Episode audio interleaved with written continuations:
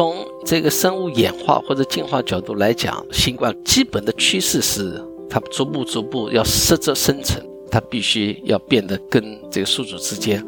能够共存。嗯从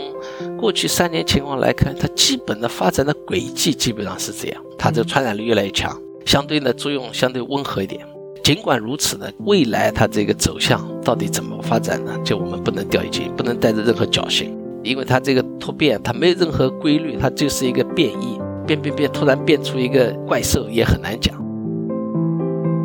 其实我们最初设计的时候也没想到生物银行它的生命力是这么强大，嗯当然，这个也得益于科学技术的发展。现在的这个研究内容呢，也包罗万象。然后呢，现在的研究呢，有的是有假设的，有的是没有假设的。现在大部分的研究，像我们这研究，没有任何科学假设，完全是数据驱动。但这个数据必须是高质量的、多维的、大规模的好的数据。不光东方和西方人群当中有差异，那么在中国的不同的地区也可能存在的差异。嗯嗯比方说，我举一个最简单的例子，比方饮酒，嗯为什么北方人比较海量？这个就在中国的地域上差别非常非常大，从北到南，从东到西，差别还是非常大的。哦，这个呢，可能就跟你这个进化的地域的发展是有关系的。每期对谈一个陌生行业，我是天宇，我是天宇，欢迎收听天宇兔 FM。这是一档为了开拓眼界、走出自己的局限而设立的播客，通过与人的对谈来试图与未知的领域和知识产生互动。我们每周四更新。随着新冠感染近期在国内的扩散，我们身边越来越多的人也开始关注医疗系统与个人的健康。近些年来，包括新冠在内的最前沿的医学研究与药品开发领域，生物银行这种大型大数据生物信息库起到了重要的作用。通过生物银行储存的海量数据，研究者得以探寻疾病与生活习惯、基因、年龄等等多种诱因之间的复杂关系，并取得了非常显著的成果。本期节目受到英国国家科研与创新署 （UKRA） 的邀请，我们有幸与传染病学家、牛津大学纳菲尔德学院人口健康与大数据研究所的终身教授陈正明老师对谈。你好，我是英国牛津大学流行病学教授陈真明，现在主要从事生物银行和健康关系的研究。陈教授是由中国医学科学院、北京大学和牛津大学联合开展的中国慢性病前瞻性研究项目 China Kadoorie Biobank，简称 CKB 生物银行的主要牵头人，也是欧洲科学院院士。我们将会和陈教授从国内的新冠感染现状、研究与话题聊起，聊聊生物银行的作用以及研究成果，如何运用生物银行解决常年悬而未决的难题。例如，陈教授的团队是如何通过生物银行的数据分析，得出了酒精的摄入量无论大小，通通有害的结论的？生物银行是如何采集与管理数据的？以及许多例如肥胖、吸烟、人种等等大家所关心的医学与健康问题。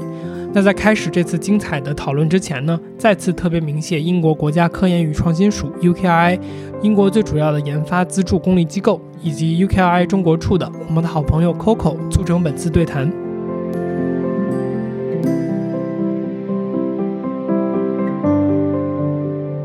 就咱们这期主要也是聊陈教授您建的这个生物银行嘛，我就在想说，这个国内对这个新冠的这么大一波感染，到时候这个新冠有感染病史，会不会成为也是生物银行之后会 update 进去的一个内容？如果要 update 这个数据的话，有意义吗？我觉得其实这意义非常大。那么我们这个项目现在因为还没开始收集这方面数据，因为国内的这三年的疫情其实控制得非常好，我们也一直想分析，但是呢，住院、发病、死亡的人数几乎微乎其微。嗯但在英国的另外一项叫英国的 UK 八版生物银行，那么它这方面已经发表了上百篇的论研究论文，专门围绕新冠，那么涉及的面呢包罗万象。从最初的他了解你的感染史，因为人群的这个感染呢，它这个比较难掌握。然后呢，你这个呢有一个追踪的一个队列比较好联系，所以呢，他就把这个检测的试剂盒送到这个研究对象当中，了解他的这个感染的这一波疫情过了以后，你这个血清流行病学调查大概多少感染，然后呢，再开始了解他从遗传为什么有的人易感，有的人感染以后一点没事，有的人感染了以后呢很重症，甚至这个病情恶化。那么从遗传学角度，他也找到了一些易感的这遗传的位点。嗯哼，另外呢，在研究我们叫 long COVID，嗯，就长期的这种带有副作用的。那么到底这些病的这个转归变化的这过程是怎么样的？所以他这个围绕新冠做了大量的研究。明白明白。那正好接着这个问一句，您刚才提到的这个 long COVID，就是说现在的定义到底是什么呢？因为我看在网上会有一些争论，说什么东西到底叫做 long COVID？是说它这个感染一直没好，还是说它有一个所谓的副作用？那副作用又是所谓新冠的副作用是什么？我感觉最近这声音也是很很多样。那么 long COVID 呢，其实呢，到目前为止没有一个明确的定义，嗯这是第一。第二呢，他这些症状，就是这些人呢，他都有症状，嗯就是恢复了以后，比方说一个月、三个月、六个月以后，他都有一些主诉的症状。那么这些症状啊，其实并不是非常有特异性，嗯大家总是觉得就是注意力，就我们叫这个脑雾。啊，brain fog，对啊，这个 brain fog，人呢乏力、提不起精神等等。那么这一些这个 long COVID，其实在六十年代、七十年代，期间也报道过，有的时候有的一些疫情发生了以后，比方说流感发生了以后，嗯。确实临床上也注意到这些现象，但是一直都没有明确的这个定论，到底原因是什么？所以现在呢，各国呢，包括欧美、西方很多国家也在关注这个事，也在投入大量的资金来做研究。那么原因可能很复杂，有些呢，它可能是第一呢，可能是高估了。这个呢，现在有证据，就不是说不存在，就它严重的高估了它的这个发生的比例。嗯嗯，这个因为很多的研究它没有对照，它先入为主，它总觉得把这个所有的一切健康方面的一些任何的原因，它都归罪于这个新冠，尤其是提到过新冠可能会导致 long covid，它会有一个先入为主的，所以这种现象是非常普遍的。所以呢，这个研究呢，就是要一定要有色对照，就是没感染过新冠的，然后呢，你要进行对比它的这个本底的比例到底有多少，因为以前的这个人群当中，经常会有确实有这些莫名其妙的一些主诉，也找不到原因。第二呢，就这种现象一般都是在早期的，就是疫情的早期比较严重，嗯，就那个时候呢没有打疫苗，那么你得了以后，包括一部分年轻人，他相对症状会重一些，持续时间会长一点，就清阳的这个过程会缓慢一点，他可能更容易出现一些副作用。那打了疫苗以后，这个数据现在就并不完全支持有 long covid。嗯所以它这个关注点也不是还还不完全一样，所以要区分对待，不是说你打了疫苗以后让科比的还是一个很重要的问题，它并不完全是这么个现象。那么原因呢，当然因素很多，有的可能是一种心理行为方面的因素，刚才提到了，那么也有的呢，可能这个病毒长期潜伏下来了。也可能有这种现象，另外呢，免疫力的下降以后，它可能激活了其他的一些病毒，嗯。比方说 EBV 的这病毒，它本身我们以前体内都存在，包括一些疱疹的带状疱疹一些病毒，它都蛰伏在这个体内。免疫系统下降的时候，年龄大了以后，那么它可能这个病毒可以激活，它可能也导致是是原因。所以这些的原因大家都比较关注，在做研究，没有一个明确的定论。嗯嗯，中国现在的这种就是最近大家都有担心嘛，说呃，因为超级集中的这个感染爆发，有可能会形成新的变种，就是类似于奥密克戎这种级别的变种。我不确定我这个是伪科学还是真实的一个理解，就是说，比如说一个人感染了奥密克戎这个呃类型的新冠病毒，然后他对奥密克戎可能会有免疫力的建立，但是如果有一个新的变种出现的话，就有可能会出现新的感染。然后就是说，现在比如说已经开放时间比较长的这些国家，如果出现新的高峰，很可能就是有新的变种出现，会导致这种新的感染冲击波。我不知道这个是正确的理解吗？我觉得这个完全是正确的理解。那这种风险确实是存在。那现在在开放的同时，现在都放弃了核酸的检测。嗯从社会层面，我觉得这可以理解，因为这个确实也是投入了大量的财力、人力、物力，在这么大面积、广泛这个传播的情况下，意义并不是很大。嗯但是呢，作为专业的，比方说防御啊、科研的部门，一定要进行病毒的检测，一定要采样，尤其是比方住院的病人或者社区随机的采样，要对这个病毒进行测序，要了解你这个病毒的变异，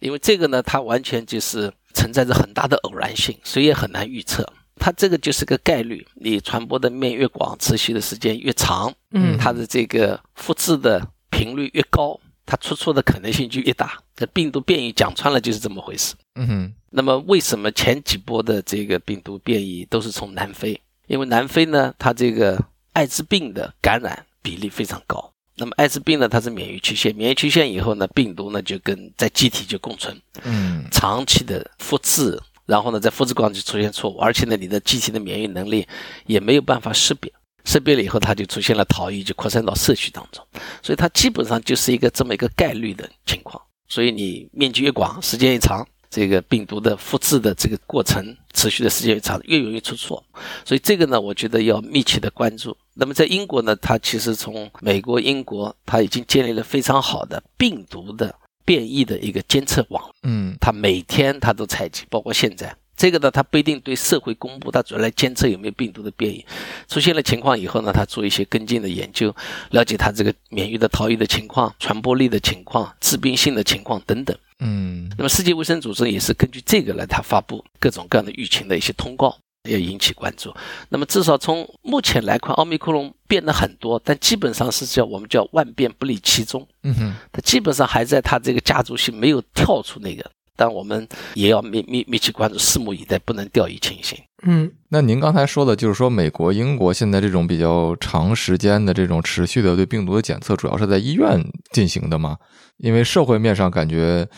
大家好像并不是太会去做这样的核酸检测。对它社会面呢，并不是很多，社会面呢它也有，它现在比如英国，它已经不通报这个疫情的感染人数，就从社会层面已经停了相当一段时间。但是呢，它有很多研究的课题，这个课题呢，往往都是通过这个 app，这个手机的软件，那么来跟踪，都是志愿者，然后呢，根据他们来报告整个感染的情况。那么英国的虽然大家并不关注，但是疫情，比方最近又有一些小幅度的反弹。因为你正好是冬季嘛，本身就呼吸道疾病的高峰季节。嗯那么另外呢，很多的人群当中，相当部分感染过了或者打过疫苗，但是呢，这个可能是半年、九个月、一年以前了，所以他这个免疫力已经下降了。下降的情况下呢，他可能就又会第二次感染、三次感染、重复的感染。嗯所以这个病毒确实是非常棘手，这个可能是目前碰到最诡异的这个病毒。它不是一个流感，以前大家把它当做流感，可能淡化了它的这个危险。嗯它没有明显的季节性。第二呢，就是它是反复的感染。嗯这个第三呢，就是它有一部分的比例的病的患者，他可能会发生重症。所以的前提呢，就是要持续的打疫苗，尤其是对高风险的人群、高危的对象、老人啊等等。嗯你像我们现在英国已经打了第四次、第二次的加强针，比方说就是在今年的这个十月份、九月份，而且打的是二价的疫苗，就是它针对原始的武汉最初的那个毒株，然后再针对欧米克戎。它叫 bivalent 是吧？我记得，嗯对对，它二价，二价就是针对同时针对两个毒株的，这也是核酸疫苗。这样的话呢，它这个可以最大程度上的保护最高危的人群。嗯嗯那呃，我有两个相关的好奇的地方想问您，一个就是说，国内的疫情现在这么严重，是不是因为一定程度上觉得大多数在国内接种过疫苗的人都已经是一年以前接种过最后一针疫苗，这个因素它是不是起到了一定的影响？然后另外一个就是说。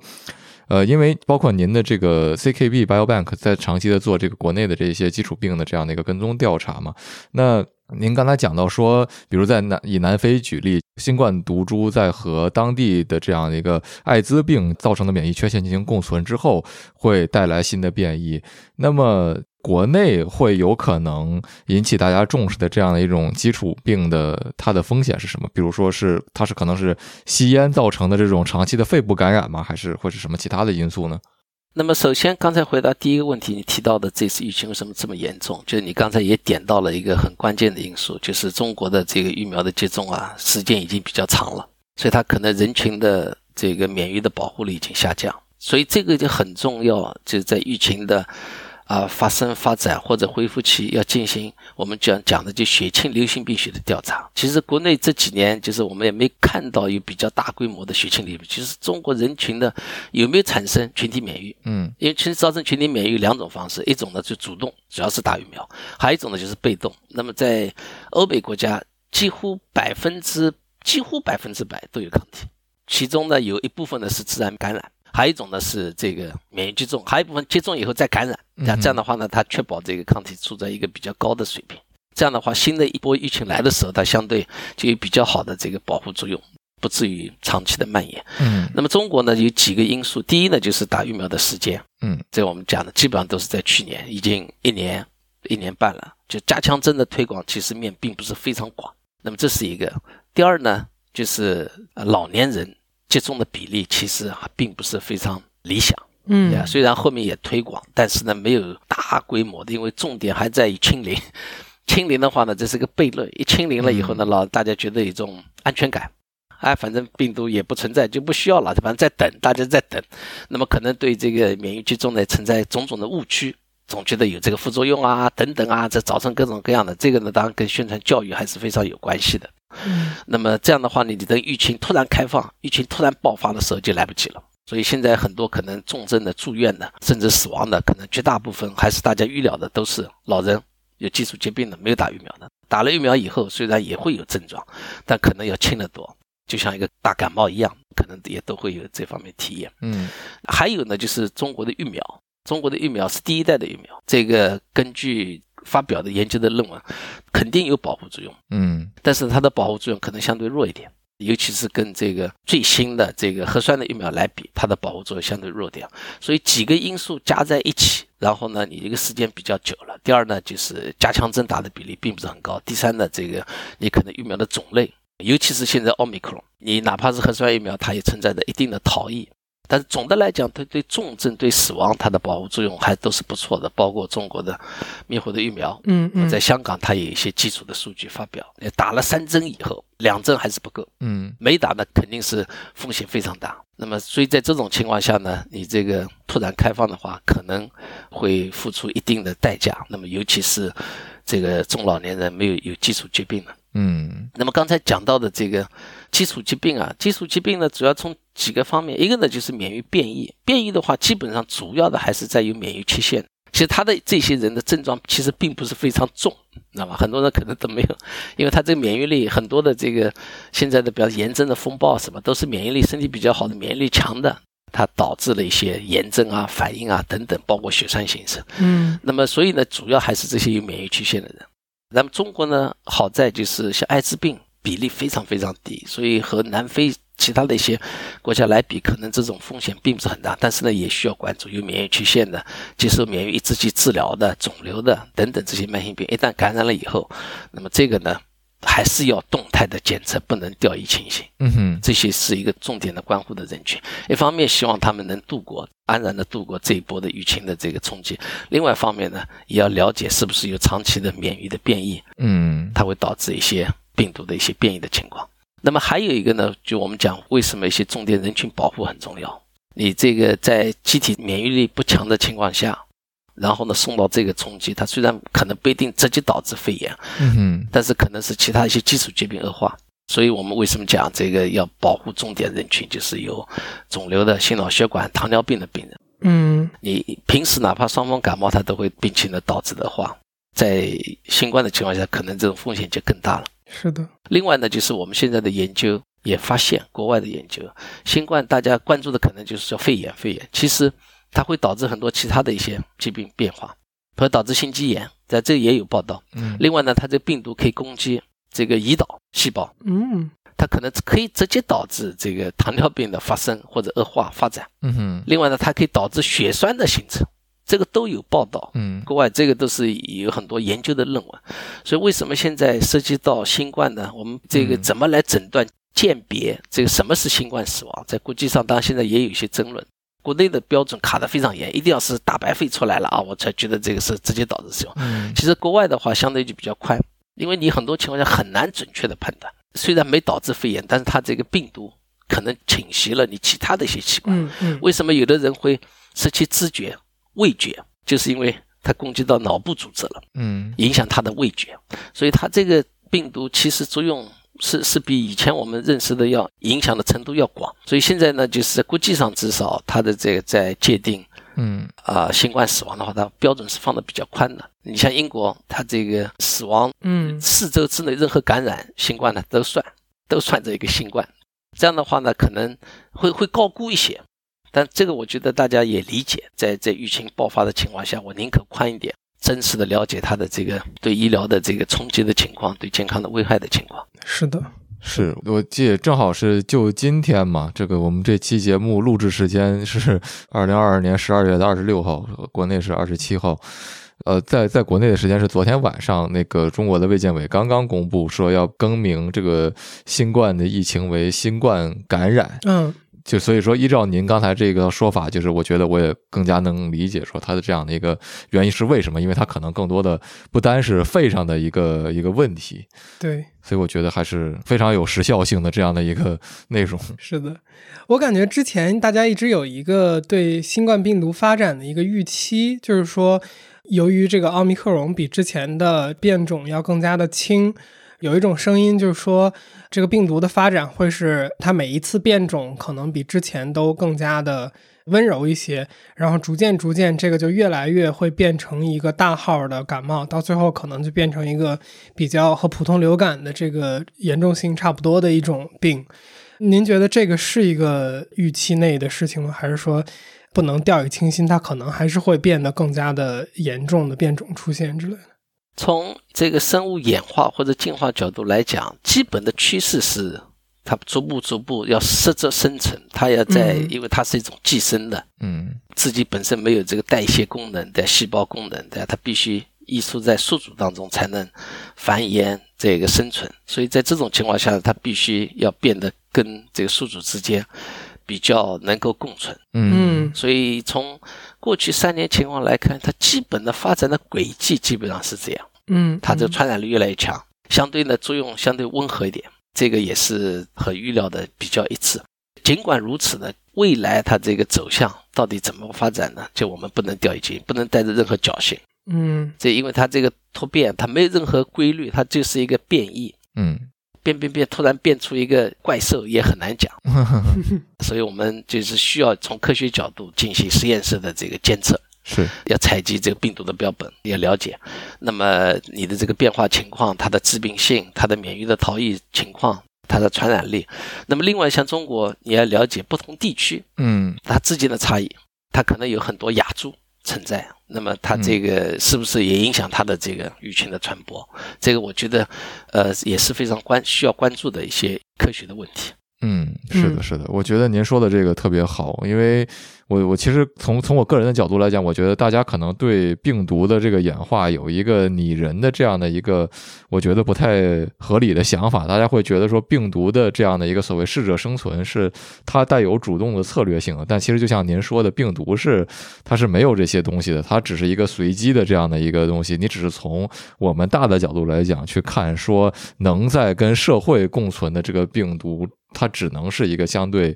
温和的，但是对于个体来说，可能一个强的毒株就把宿主给杀死了。它虽然病毒没有办法延续，但这个宿主也不存在了。所以我觉得这个对于我们每个个人来说，还是一个需要意识到的事情。然后，对。您刚才提到说这个地域上的一个差异，就是又回到我觉得跟我们生物银行这个大的讨论有有点相关性的这样的一个讨论当中，我想问的一个更基础的问题是说，在以国内的这样的一个中国人或者叫华人的这样的一个讨论当中的话呢，更具体的一些差异会是什么？因为呃，我个人的一个经历是前几年我在温哥华的医院看病的时候，然后这个医生跟我说说你是哪里人？他说之前在这个上面给你登记的数据是 Caucasian 是白人，这但这个显然是错的。然后 然后说就问说你是哪儿人？我说我是 Han Chinese，我是这个汉族人。然后他就问我是南方还是北方？北方，然后对我就说是北方，然后我当时就好奇，我就问了一句，我说这个南和南方和北方的差异是什么啊？因为我当时看的是心脏病，然后他他说可能在肺部的一些表现上会有差距，但是我就没有再细问，但是就是这个让我当时意识到说，哦，原来还有这样的一些。可能人种上细微的差距，所以我想听您再讲一讲这个事情，就是说可能我们会面临的这样一些差异，它是什么？然后在地域上的划分是怎样的？这个地域上的差异呢，确实存在。可能很多人呢，把它简单的归因于，比方说人种的差异。嗯其实人种的差异其实并不是很大，因为我们现代的智人大家都知道，十万年左右走出非洲，是然后呢，就在适者的生成，在不同的环境下，它这有不同的饮食、气候、环境等等。嗯那么它就产生了一些特殊的这个代谢方面的，比方说有一些差异，或者它有一些特征。嗯那么这些特征呢，可能在当时的情况下，它可能对它的健康是有一定的保护作用。但随着时间的变化、生活方式改变，那么有的它可能会变成这个一种疾病的一些风险的存在。那么这个以前研究也很多，比方地中海的贫血，嗯哼，在非洲人当中就比较高，对防止疟疾很意义很大。嗯但是呢，你现在疟疾控制了以后呢，它就变成一个很重要的血液性疾病。嗯哼，所以这种现象呢，这个你要从进化角度来讲，都可以非常好理解。那么从这个代谢方面呢，这个需要研究，不能简单的定论中国人跟外国人。我们更多的是相似性，这个相异性其实比例并不是很高，确实存在。这个呢，就是我们不能一概而论，需要科学的、精准的进行研究。那么一旦发现了以后呢，呃确认了以后呢，它可能还是意义非常大的。比方说，可以更好的指导一些药物的使用。嗯哼，那么这些差异性不光东方和西方人群当中有差异，那么在中国的不同的地区也可能存在的差异。嗯嗯比方说，我举一个最简单的例子，一个呢是比较饮酒，嗯为什么北方人就是比较海量，嗯大家都能代谢酒精？这个就在中国的地域上差差别非常非常大，从北到南，从东到西，差别还是非常大的。哦这个呢，可能就跟你这个进化的地域的发展是有关系的。嗯另外呢，我们也做了研究的，比方说跟同型半胱氨酸代谢的嗯心脑血管疾病有关的，这我们叫 Folate，就是维生素十二嗯哼 B 族的维生素的啊这个叶酸，那么它的这个有一个酶的代谢，就是在中国不同的地区差别大概要八到十倍。嗯那么这个具体原因不是很清楚，可能跟你他的这个当地的这个饮食的习惯很有关系。代谢当然也有一些我们叫方的这个作用，它可能就是那个最初定居下来的人，他正好带一个遗传缺陷，慢慢慢慢在那个繁衍生殖了以后，它就形成了一个地域性的特征，对啊，所以这个因素非常多。嗯哼嗯那么这些呢，都可能需要我们研究呢来进行这个分析，来更健康的因素到底是带来一些积极的健康的因素保护作用，还是带来一些风险？嗯那么对临床诊断疾病的治疗有哪些作用？那么需要科学的来探索。明白咱们上次这个预聊的时候有提到，您做的这个 CKB 银行，其实在短期内其实有非常非常多的成果嘛。上次我们有提到了，就是有很多潜在的这种案例，比如说肥胖问题和饮酒问题，还有吸烟。呃，您当时也说是中国现在公共卫生可能首要的一个公共卫生问题，就这方面的研究成果，可不可以听您分享一些有意思的发现？对我们那个 CKB 呢，是目前全球最大的一个前瞻性的队列研究。嗯那么这个已经持续了将近二十年了，那么也有非常多的科学的产出。在我们最近大概十年的研究，主要围绕大家比较关注的生活方式跟健康的关系。嗯那么研究的病呢包罗万象，研究内容也是包罗万象。我们已经发表了呃四百多篇研究论文，涉及的面的方方面面，不是一个病，而是几百种疾病系统的科学的研究。嗯它的这个风险。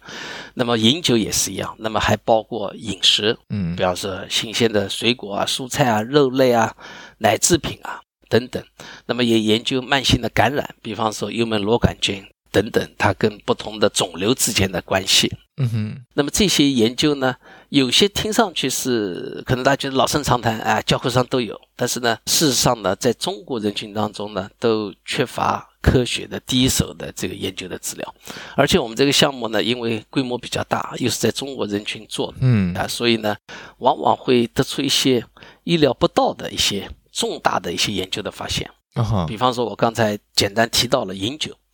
这个是全球首次科学的探索了适度饮酒对心脑血管疾病有没有保护作用。嗯那么这个科学的问题争论了非常长，争论了几十年。因为一般的观察性的流行病学研究，就是你根据他自己报告的这饮酒的习惯，我们都发现适度的饮酒人呢，无论在我们这个项目当中，还是在以前发表的几千篇的研究论文呢，都有一个非常奇怪的现象。我们这个曲线呢，我们叫 J shape，嗯就是英文的 J，啊 J 型的曲线。对，就是不饮酒的人，他的风险高；大量饮酒的死亡风险增加。适度饮酒的，就是每天，比方说一两，嗯就是一杯葡萄酒、两杯葡萄酒这么一个量，它的死亡的风险或者发病的风险最低。嗯那么这个当然分析呢是非常严格的，就是我们流行病学也有一套的这个统计分析的方法，也矫正了各种各样的其他的一些偏差。或者混杂因素，比如控制了年龄、控制了饮食习惯、控制了这个体力活动，嗯等等，嗯那么仍然发现它这个现象依然存在。但是这个现象存在呢，我们并不能就定论这是个因果关系。虽然我们有因果关系的科学的依据，比方说适度饮酒，它可以减小血小板的粘滞性，可以升高高密度的胆固醇、好的胆固醇等等。虽然它也会增加血压的增加，但是从机理上角度来讲呢，它也有利有弊。嗯所以呢，这个呢争论一直不休，一直到大概两年以前呢，我们就通过遗传学的方向来进行研究。那么这里就用到了我们叫孟德尔的随机，嗯因为影响饮酒的这个代谢有两个非常重要的酶，大家可能比较熟悉。一个呢就我们叫乙醇脱氢酶就把乙醇这氧化了以后变成乙醛。那么乙醛呢是在体内呢它是具有毒性的，也是个致癌物。嗯它这个体内含量高了以后呢，可以造成脸部的潮红、血压的升高、心跳的加快等等。还有一个呢，就把乙醛脱氢酶，它最后变成乙酸，变成二氧化碳，就呼气呼掉了。那它这个代谢呢，已经非常清楚了。那么在中国的人群或者东亚的人群当中，有相当的比例啊，它这个酶的活性啊，这个是缺失的，或者是亢奋的、亢进的。嗯一个呢，乙醛突兀酶呢，在中国人当中，它百分之七十它这个活性增加，它就是这个酶上面呢有一个这个碱基啊替换掉了，嗯哼它的酶的功能就大幅的增加。那么在西方人群大概只有不到百分之二到三，中国人群当中比例就非常大，百分之七十。那么还有第二个酶呢，我们叫乙醛脱氢酶。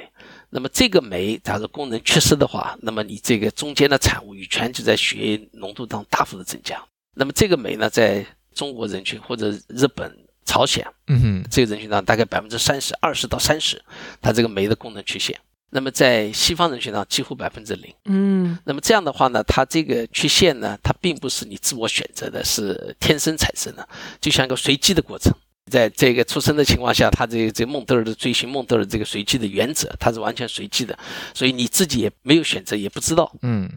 但是由于存在着先天的缺陷呢，那么有的人他就是海量，他假如功能两个酶的功能都非常强；有的呢，它就功能酶的缺陷以后呢，它就可能滴酒不沾。嗯也有呢介于两者之间。那么这样的话呢，就形成了一个非常好的一个实验的样本，就像我们就随机的临床试验一样，我们有出现了九种排列组合，根据它的这个基因的遗传的位点。这个基因遗传位点检测就非常简单了，这都是一个常规的一些实验室的分析。嗯那么我们在这项目当中呢，检测了大概十几万人，然后呢，我们用他的这遗传来预测他的饮酒量，不是根据他自己报，根据遗传来预测。那么就发现有遗传缺陷，没有遗传缺陷，他的饮酒量或者饮酒的频度、饮酒量大概相差了六十倍，六十倍相差了六十倍。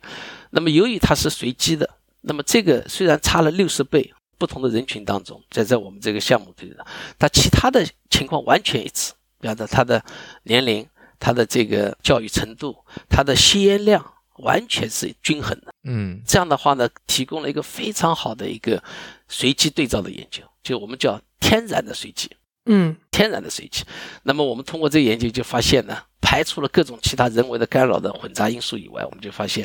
呃，适度饮酒它对心脑血管疾病没有任何保护作用，嗯尤其是对脑血管疾病，它显著的增加脑血管的风险。你一天，比方说是适度饮酒，一天一杯酒，它的这个脑梗塞、脑出血的风险大概增加了百分之大概十二到十五。那么对这么一个非常常见的病来讲，带来的健康的风险是非常非常大的。那么我们最近刚刚又完成了另外一篇研究论文，刚刚投到这个《自然的医学杂志》，这也是顶级的杂志。，Nature，我们在做的就不光心脑血管疾病，我们大概研究了几百种疾病，但也发现了很多以前大家鲜为人知的一些跟饮酒相关的一些疾病呢，我们在通过这种方式呢也得到了验证。嗯，那么这个研究呢，可以讲只能在东亚人群当中研究，因为东亚人群呢有一定的比例的人对饮酒的代谢啊有一定的趋势，嗯，就提供了一个非常好的自然的样本。那么你在西方人群当中做呢，就难度就非常大，它这个差异太小，你很难进行这个科学的鉴别。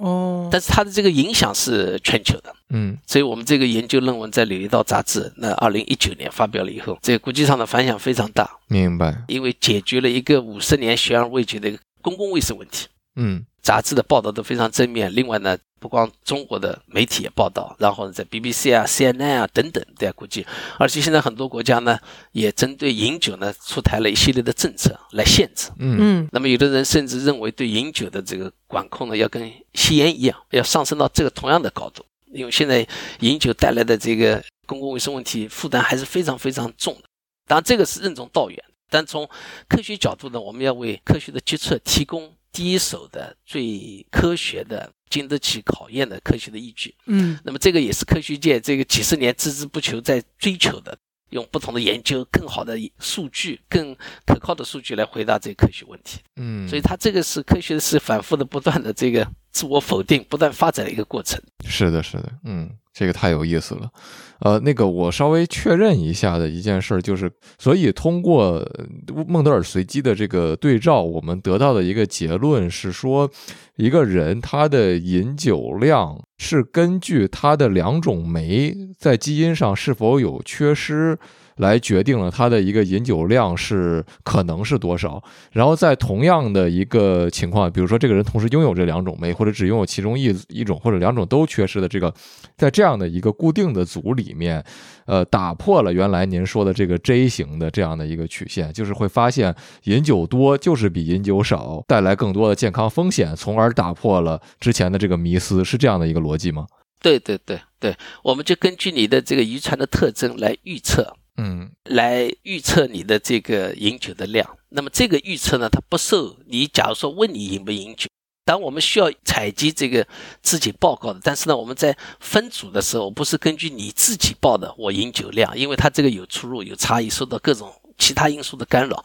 比方深度饮酒的人，他的教育程度更高，他也饮食结构更合理，也经常锻炼身体。那么这些因素都会干扰你的分析，产生一种虚假的关联。那么我们在采用遗传的孟德尔随机的时候，就打破了这种。我们根据你的遗传的特征来预测你的饮酒，嗯那么就把其他的东西完全平均化了，对啊，稀释掉了。嗯嗯那么这样的话，你的这个饮酒的分析呢，就得出的结果就非常可靠。那么另外一点很重要的一点，那么有的人可能会问，到底是酒精本身，还是这个遗传的酶的代谢，它有一些其他的一些生物学上、生理学上的一些特征？嗯那么这个呢，我们经常叫 pleiotropic effect，就英文啊，就是靶点外的作用。嗯因为这个酶我们主要是酒精代谢，但这个酶它可能还有一些其他的意想不到的功能。嗯那么这个呢，我们研究当中呢也非常幸运，对啊，我们也解决了这个问题，因为在女性当中，在我们这个调查队列当中有大概三十万的，将近百分之六十左右是女性。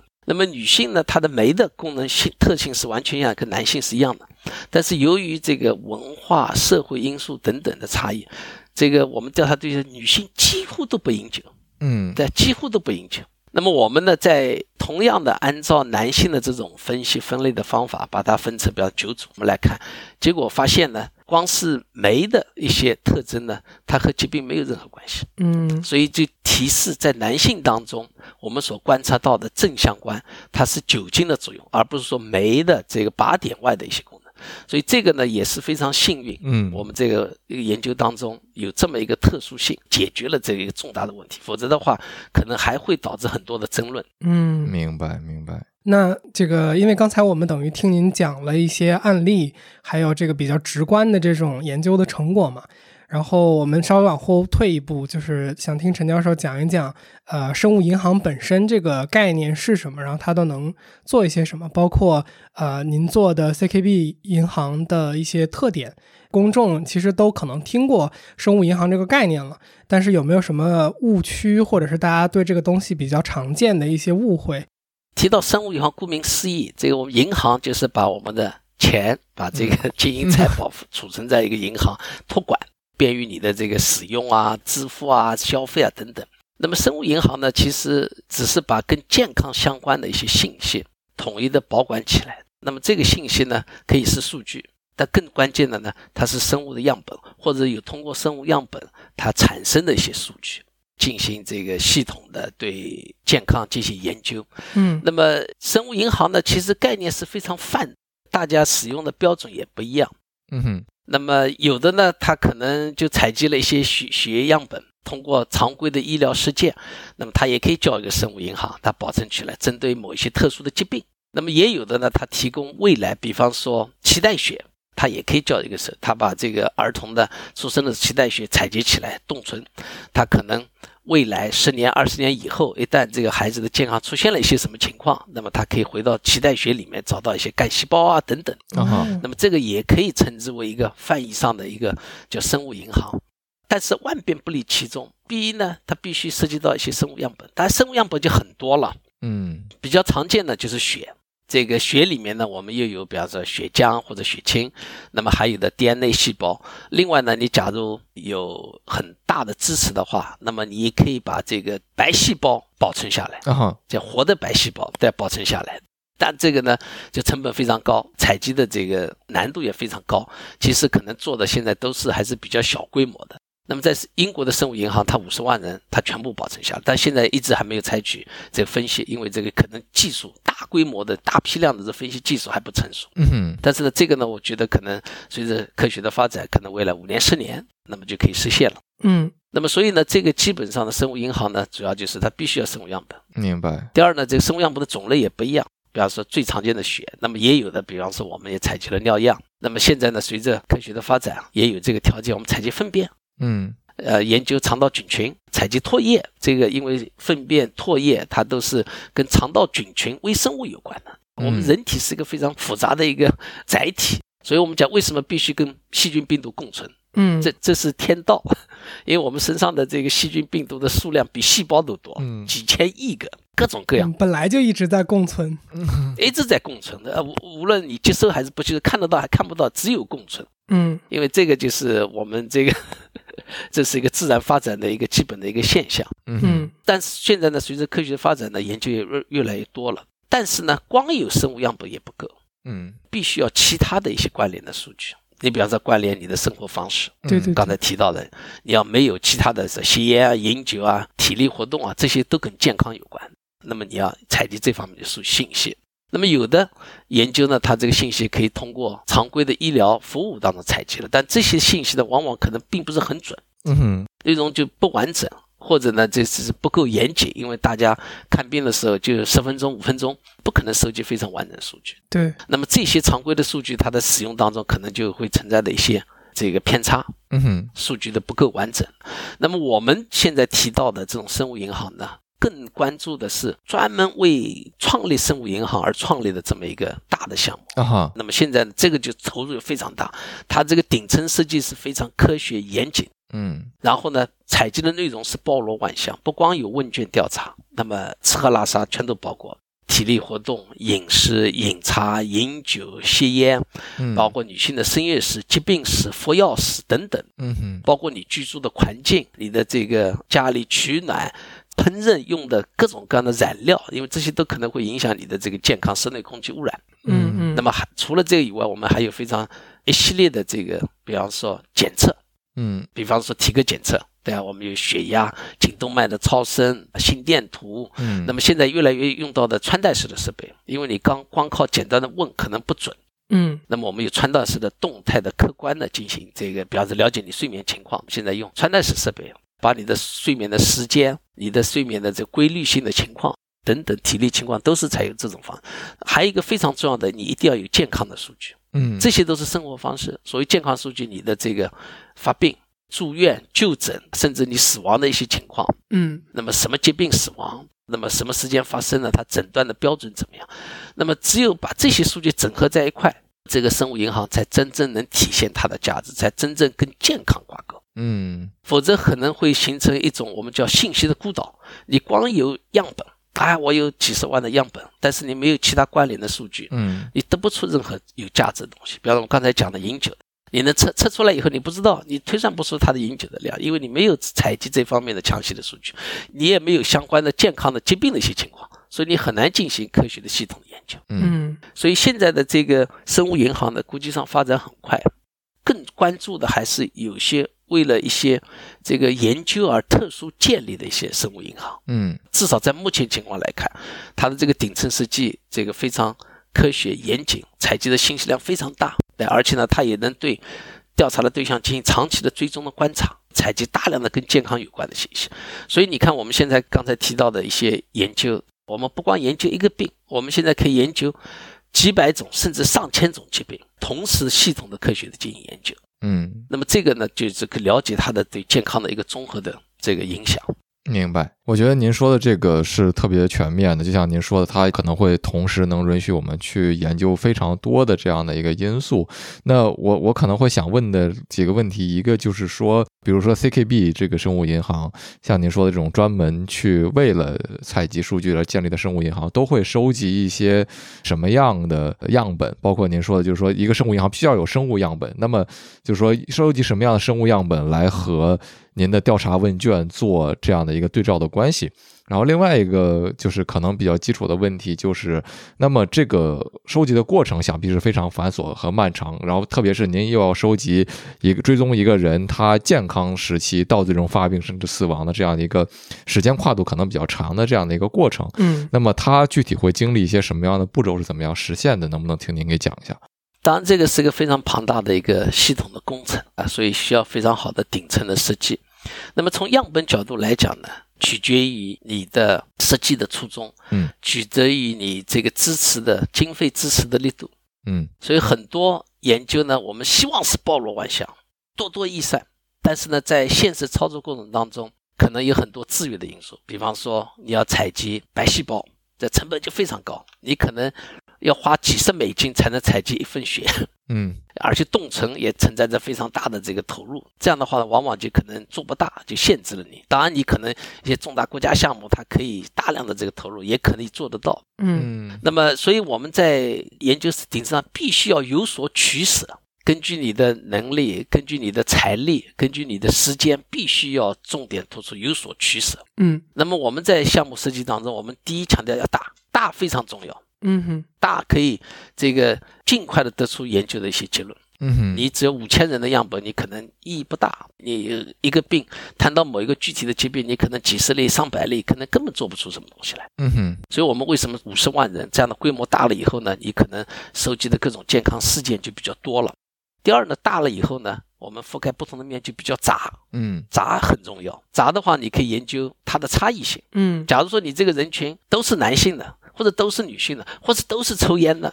都是一个年龄的，那你这个就很难做研究了。嗯你可能就自己把自己的这个研究的内容范围给局限了。嗯那么在这样基础上呢，我们在这个来确定研究的内容，比方说采集什么什么样本。其实，在我们当初其实也挣扎了很长时间，嗯到底采多少样，采什么样？那么最后我们决定就是采这个，比方说只有十毫升的这个血。嗯那么这个呢，我们就是用 EDTA 管的带抗凝的，然后呢，它这个里面呢可以分出红细胞，分出血浆，还有呢最最关键，它可以分出白细胞层，就是为后续的这遗传学的研究就奠定了很好的基础。这样的话呢，我们就五十多万人，我们几乎几乎都采集到了这个样本。当然，这个研究的过程也需要非常严格的这个伦理学方面的一些考虑。嗯嗯那审批啊，这必须要做得非常规范。各级的这个研究机构、政府部门，他要审批，带我们提交这个啊所有的说明。另外呢，研究对象呢也是自愿的，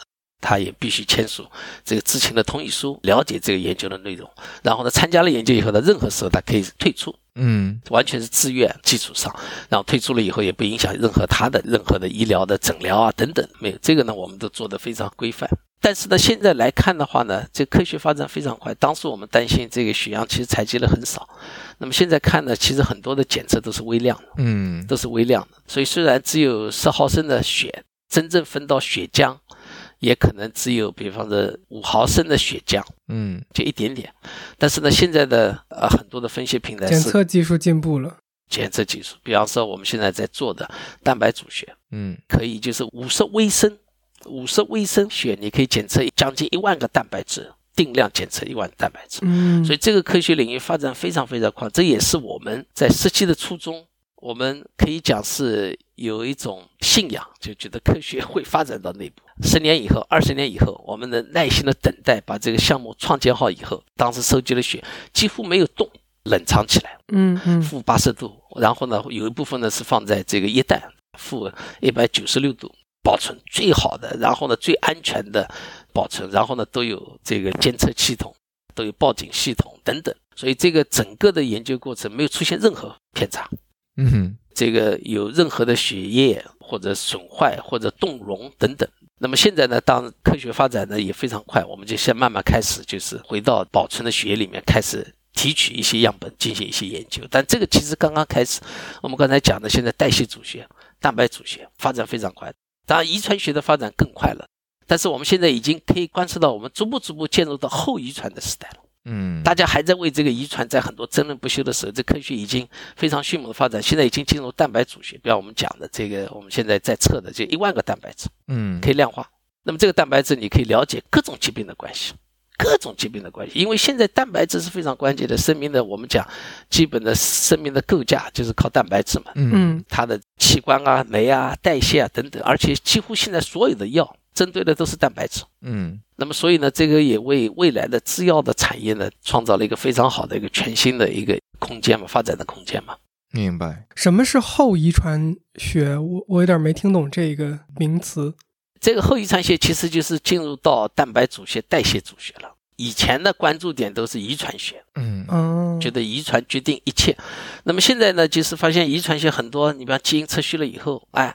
就发现这个基因这个有一些变异，那边有些变异，但是它的机理不清楚，嗯。下游的机理不清楚，因为遗传呢，它就是一个 code book，嗯嗯。它是个密码，它密码呢来编译，比如蛋白，编译你的这个器官的一些代谢的一些特征等等。嗯那么，但是这些下游的东西现在并不清楚，而且你遗传的你改变不了，嗯你不可能去修复。当然，现在一些罕见的一些疾病，那你也可以基因疗法，但最最关键的还在下游，我们来修复你的中间过程，比方说你的这个代谢过程，你的酶的这个构架，你的酶的浓度、酶的表达。蛋白质的等等，所以我们讲现在的几乎所有的药针对的都是蛋白质。嗯那么，但是现在这个药研发的这个过程非常复杂，成本也非常高，嗯主要不是药物的制作，而是你这个药物的靶点的确定。嗯就是现在很多的是药物靶点找错了，因为它以前的这种基础科学，它可能更多的是从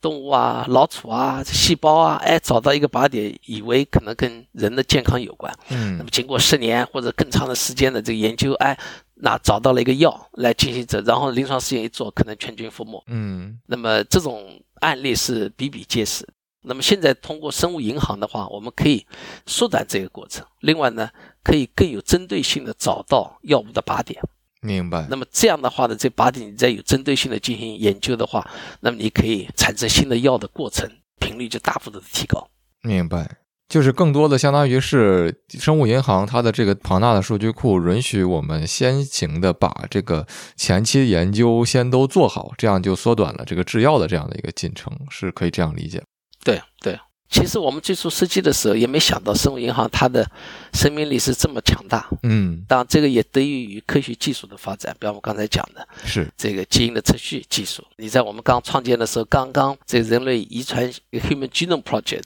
才刚刚把一个人的基因才测出来，当时全球都为之欢呼，觉得我们人类已经进入到了遗传的年代，可以长命百岁。其实现在二十年发展，其实我们这个研究越做，对，越发现我们对人的代谢啊，它的这个遗传啊，其实呃所知还是甚少，还需要进一步的这个深入的研究。嗯那么另外呢，就是我刚才讲的蛋白组学、代谢组学、穿戴学设备这些呢，结合到这些生物银行当中，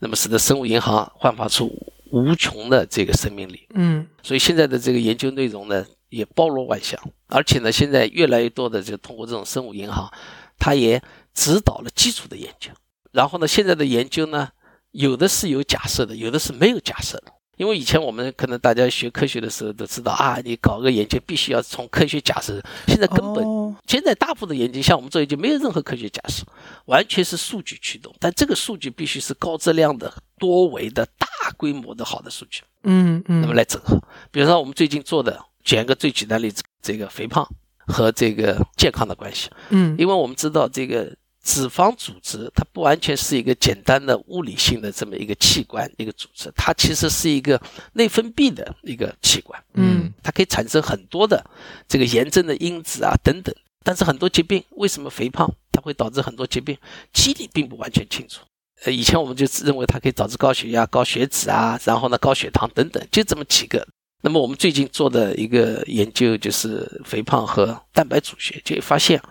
蛋白质的影响的面非常非常广，嗯非常非常广，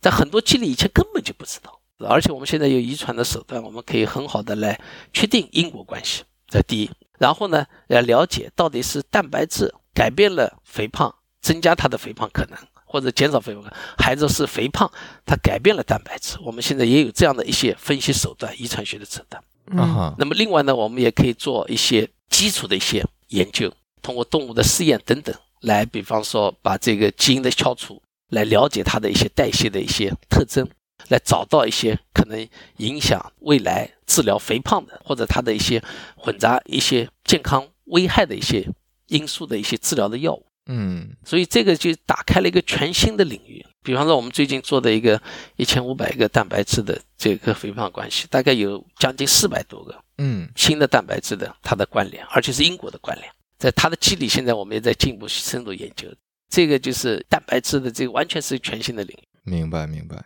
所以我对刚才就是我们讲的，比如说您说啊、很多生物银行现在由于技术进步和这个高质量的数据有足够足量的在这边存储，所以我们能不做出假设，然后直接看数据，这个事情是不是？我的理解就是说，当我们有足够多的数据的时候，我可能可以直接从数据上看出规律，就是看出，比如说，如果一个人有 A 特征，可能在数年之后，他就可能会出现 B 疾病的表现，所以我们可以不做出前期的假设，而直接看这个它的因果关系，从这个数据的上面是不是？对这个呢，我们就讲，因为现在数据量非常大，你很多的数据本身可以产生很多新的假设。嗯，我们在一个研究当中，我们在没有假设基础，我们通过科学的一些分析的手段来找到一些现象，来产生新的假设，来直接来验证这个假设。这样的话，就大大的缩短了你这个研究的周期，嗯，缩短了一些不必要的重复。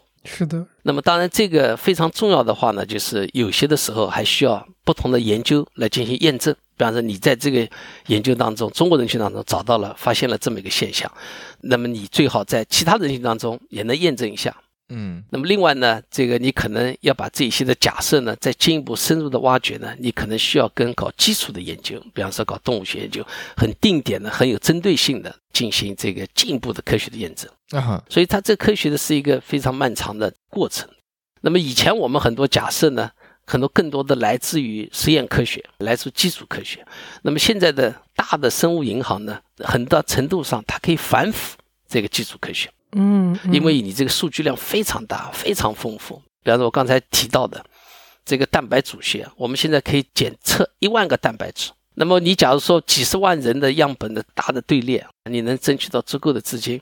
然后呢，你所有的人都能检测一万个蛋白质，嗯然后你所有的人都有遗传学的数据，你所有的人都有其他的健康的数据，那么你这里面可以分析的各种各样的科学的问题是非常非常，这是海量。是，这是海量。那么这个呢，也对我们现在的这个基础科学或者数据科学提出了非常大的挑战。怎么来分析？嗯怎么来避免一些假阳性的？所以我们现在很多分析都要矫正、多重比较，这个统计学上一个非常重要的一种关键。你不能因为比较的太多了以后出现假阳性的结果。嗯，这遗传学也是非常常见，我们在现在越来越多的主学研究当中也必须应用到这一些。嗯来减少一些多重比较导致的一些假阳性的结果。明白，我想到有一个小的类比，就是就我们聊物理学的嘉宾的时候，他们有讲过，就是有两种大的划分吧，一种是实验物理学家，一种是理论物理学家。所以我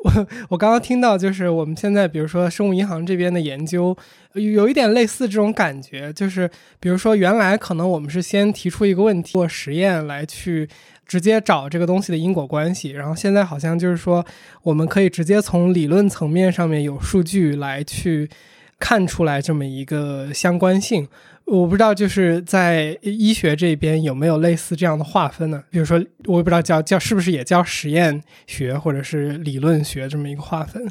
医学呢，可以这么讲，医学的并不是一个精准的科学，不像物理学，你可以从一到二这个之间的关系，你可以画等号。通过公式来精准的预习，比方力学啊，这个万有引力定律啊等等，嗯或者这个电磁理论啊等等，你可以通过实验反复的。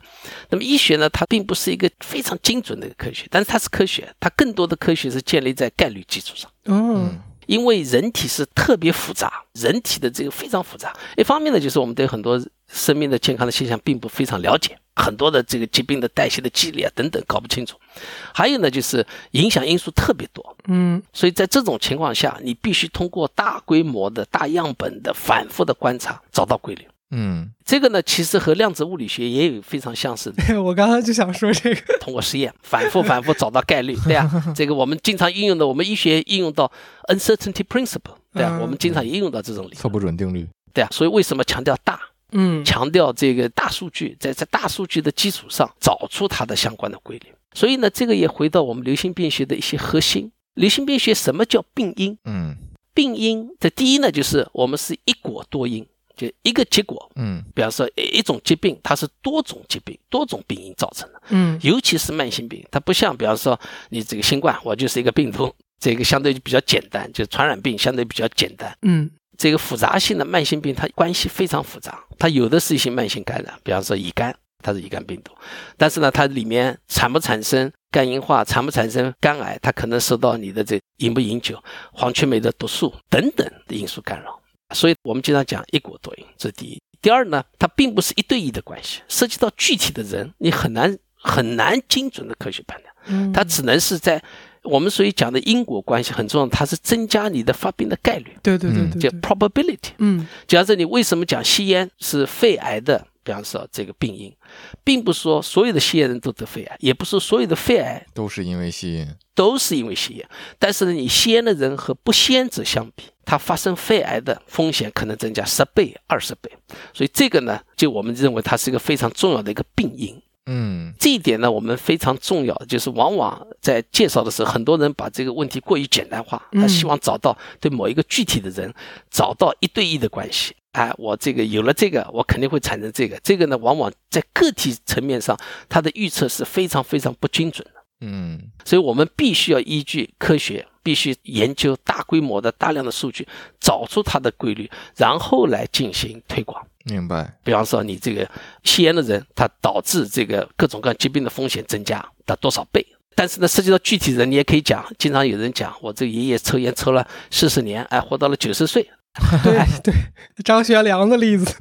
隔壁邻居他没抽烟，哎，他就来验证这个呢，完全就不科学的，因为你在个体程度上来进行这个分析，会存在非常非常大的偏差。嗯那么这一点呢是非常重要的，这个流行病学的一个基本的这个我们讲一个理念。嗯这个是我们科学的一个基本的基础，所以现在在这样的基础上呢，我们的科学的发展呢就非常快了。就第一大量本，第二呢这个分析的手段越来越复杂，我们要控制矫正各种各样。第三呢，最好呢是要通过随机对照试验、随机双盲，比方说临床试验，比方我刚才讲越来越多的蒙德尔的随机，就是尽量的排除。嗯但是呢，现在呃数据科学发展非常快，我们现在使用的方法呢，我们越来越感觉到呢，也不能适应于科学的发展，因为我们使用的方法都是减法。啊比方说，我一万个蛋白质，我一做做了以后，发现，比方说有两千个蛋白质跟这有关的，其他的八千个我就全部贴掉了。那么这个贴掉，可能很多程度上是合理的，很多程度上不合理，因为你这个样本量可能并不是很大。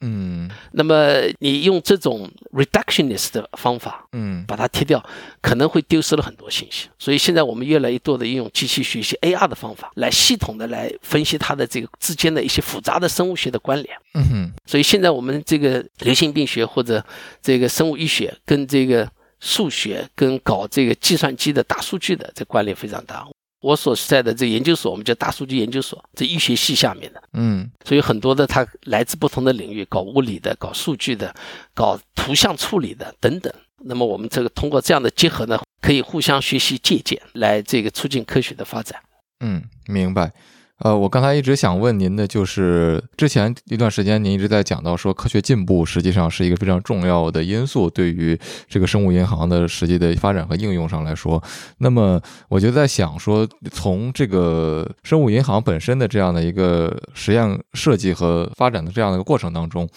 呃，会不会随着科学的进步和发展，导致一个新的，比如说采样的需求，或者说问卷调查的这种所谓的我们的思维范式的转换，来导致对数据的一些重新采集的这样的一个需求，或者说对一些新的实验思路的这样的一个需求呢？嗯对，我觉得这个也在潜移默化的不断的在发展进化过程当中。呃，你像我们这个课题，比方说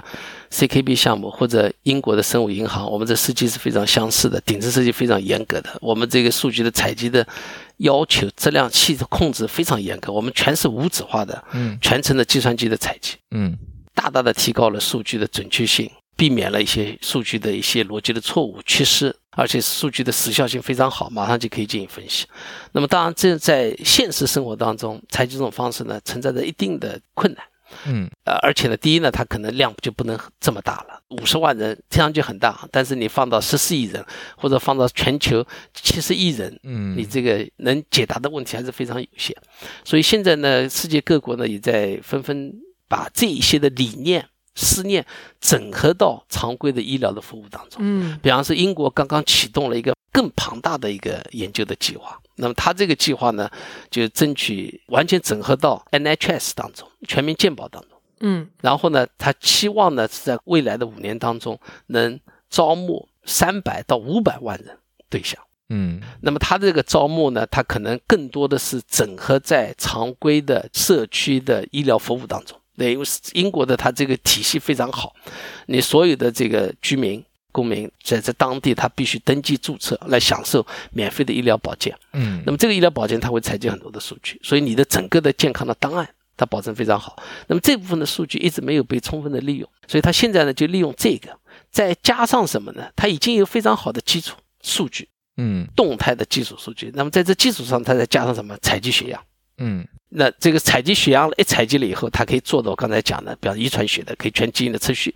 或者这个基因多态的一些检测。这个大概现在就是一百块人民币就够了。这个技术非常非常成熟，成本非常低，它可以采集可能检测几千万个位点。嗯哼基因的一些堕胎的改变。这很多的位点其实意义非常大，它可能对药物研发价值非常大。当然，最理想的还是做全基因测序，但是你有样本，对吧？你未来可以做，成本降下来，降到五十美金以后，这只是个时间问题。嗯那么你也可以进行检测，然后呢，通过这个血样，你可以进行我刚才提到的代谢组学、蛋白组学，可以检测血液当中的既往的一些慢性的病毒、细菌的一些感染，健康的进行关联。那么也可以通过这个血液来了解你的一些环境的一些暴露。嗯一些重金属、你的空气的污染在体内产生的一些一些影响，包括这我们现在大家关注的这个环境的污染，更重要的这微塑料颗粒，大家现在也在做。嗯，那么这些方法技术不断在改变，但是呢，你假如有血样保存了以后，你一旦技术成熟，你马上可以应用。嗯嗯在马上可以用，你不需要再创建一个新的队列，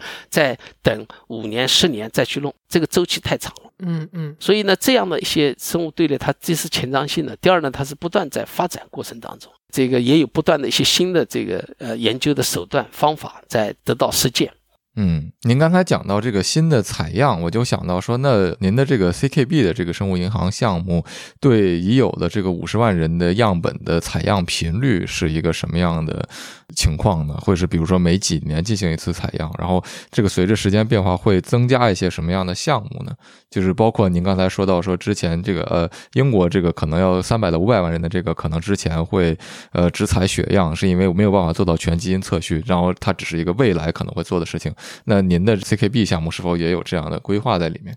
大型的队列呢，第一呢，它这个人群呢招募了以后呢，相对是比较固定。嗯所以我们这五十万人呢，基本上对它进行动态的随访监测。我们现在比方说随访了大概十五年、十六年以后，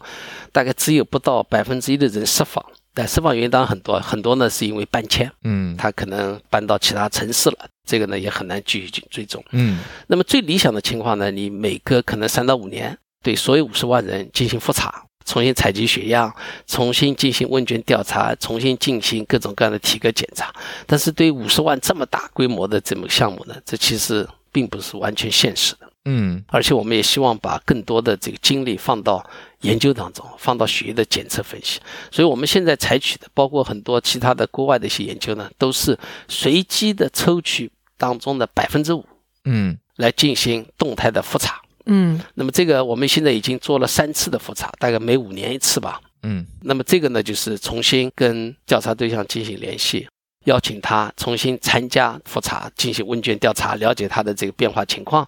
然后呢，进行各方面的一些体格检查，有的呢是跟这个可能十五年以前是相似的，比方身高、血压、体重等等。那么有的呢，我们现在增加了很多新的项目。嗯这个一方面呢，技术发展了；另外一方面呢，随着年龄的增加，也有一些新的医疗健康的问题需要我们关注的。嗯比方说，我们也问了很多认知方面的，因为现在这个老年痴呆，比方说认知方面是个很重要的，精神疾患方面的一些情。另外呢，我们也整合了很多穿戴式的设备，嗯这个了解你的睡眠、体力活动，还做了很多，比方说眼底的检查、肝脏功能的一些这个超声的检查、颈动脉的超声检查等等。这个所以内容越来越丰富。虽然样本量没有全五十万人，但是我们至少大概两万五千人，我们是动态的这个随机的样本动态进行监测。那么通过它呢，可以反映我整个队列人群的一个基本的状况。嗯在分析的时候进行一个调整。所以基本上的这个血样也是这样，血样我们也增加了很多新的一些调查内容，比方说我们刚才提到的做的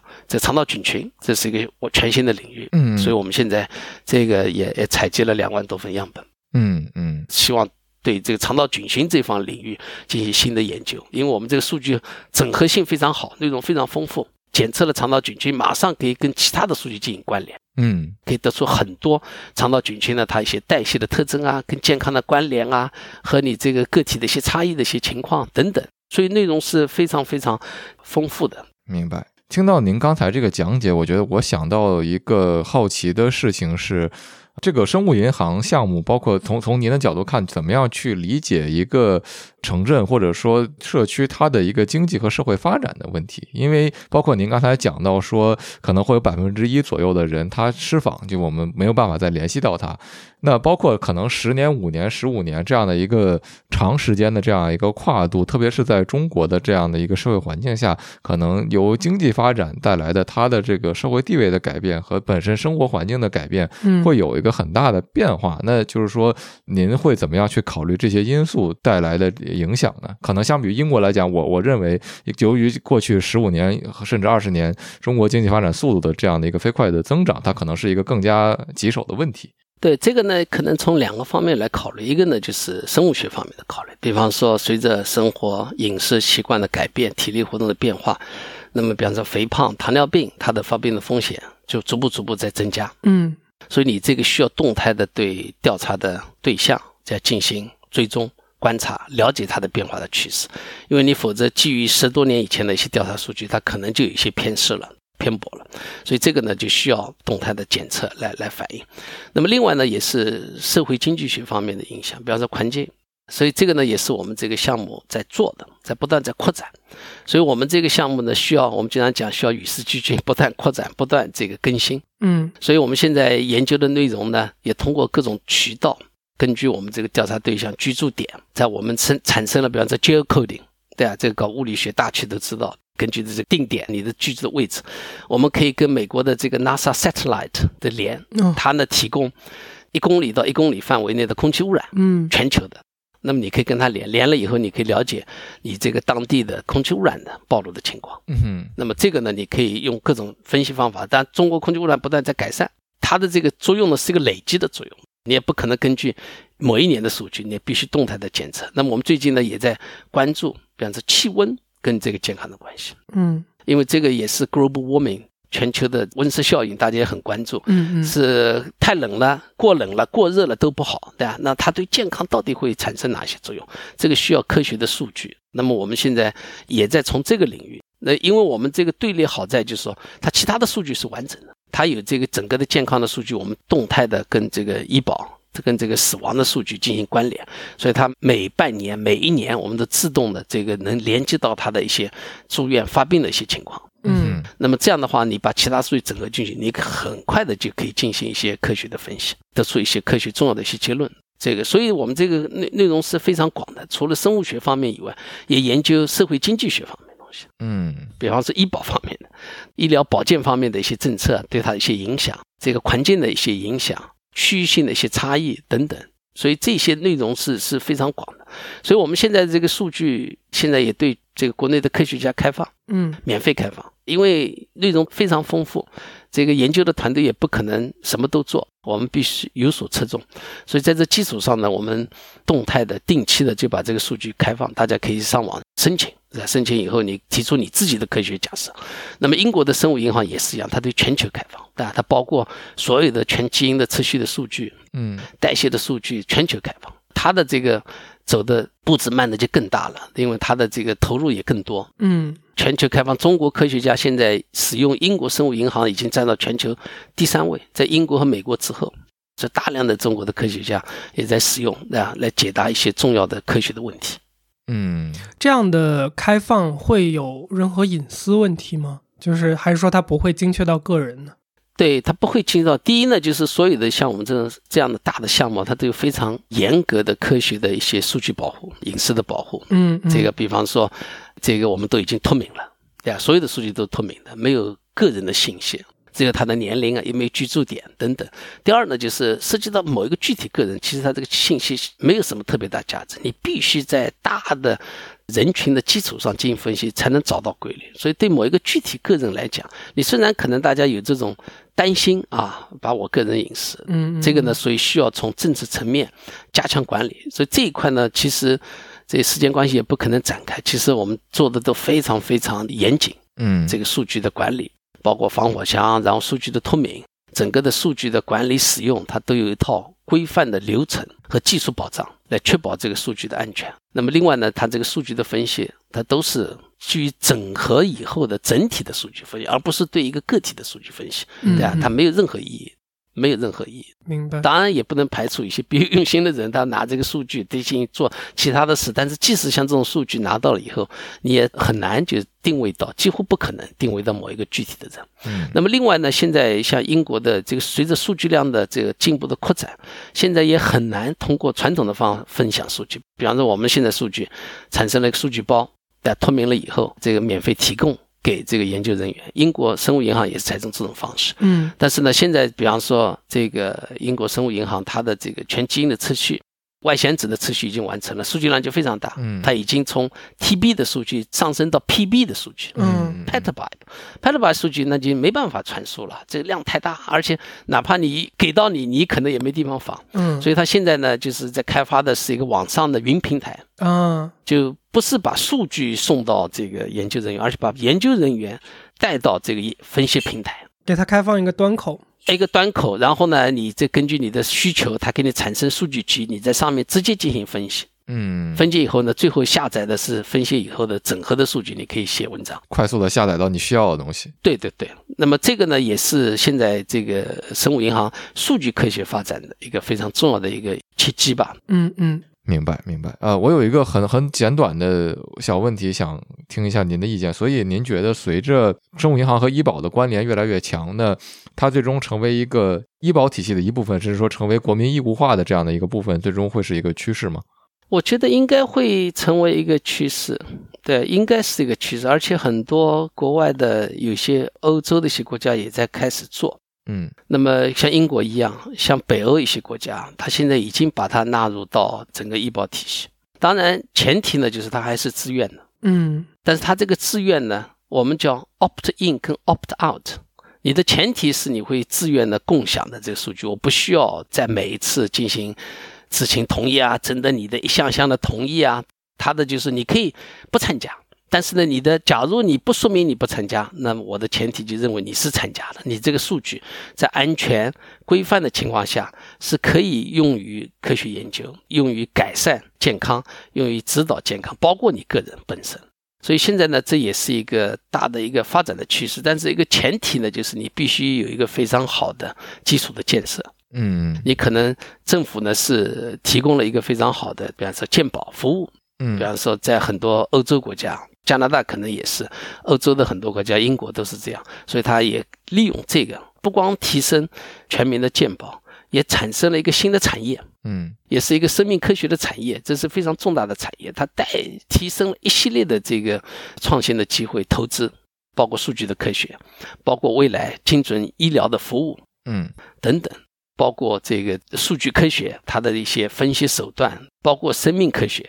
它就可以产生很一系列的这个就业的机会，对国民经济的影响会非常大的。所以这不完全是个医疗，它更多也会促进经济的发展。那么至于你未来产产出的东西，那就更是无可估量了。嗯，找到一些新的药物，现在已经看到非常大的发展的前景。就通过是这样的一些生生命银行的这个创建运用，解决了一系列重大科学问题。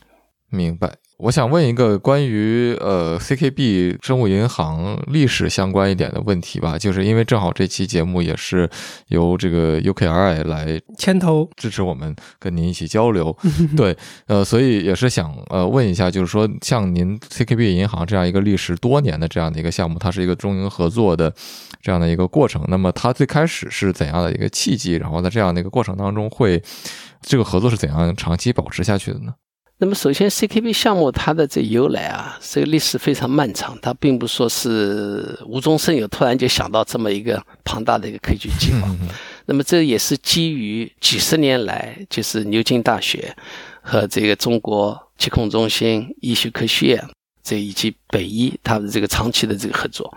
我是一九八七年底，这是到英国留学的，嗯，然后呢，完成了博士以后呢，留下来参与了这个。CKB 组织参与了 CKB，在这之前，我们也做了几个大规模的这个流行病学调查，嗯所以它这个有一定的这个历史发展的一个这么一个经历过程。嗯，那么最早的研究呢，它是八十年代初期就开始了。那么这个呢是牛津大学我的导师叫 Richard Peter，那么他也是皇家科学院士，也是爵士。嗯，那么他和这个疾控中心的陈春明教授、陈军石院士。现在都已八十几岁，但身体也很好。他也是这个项目的这个呃领导小组的负责人，所以他们从八十年代开始就进行这个大规模的流行病调查。那么那个时候调查呢，因为受各方面条件的限制、认知方面的限制，它并不是一个长期的前瞻性的动态的研究，嗯，它是横断面的。嗯，我了解饮食、死亡率这个这个和的关系，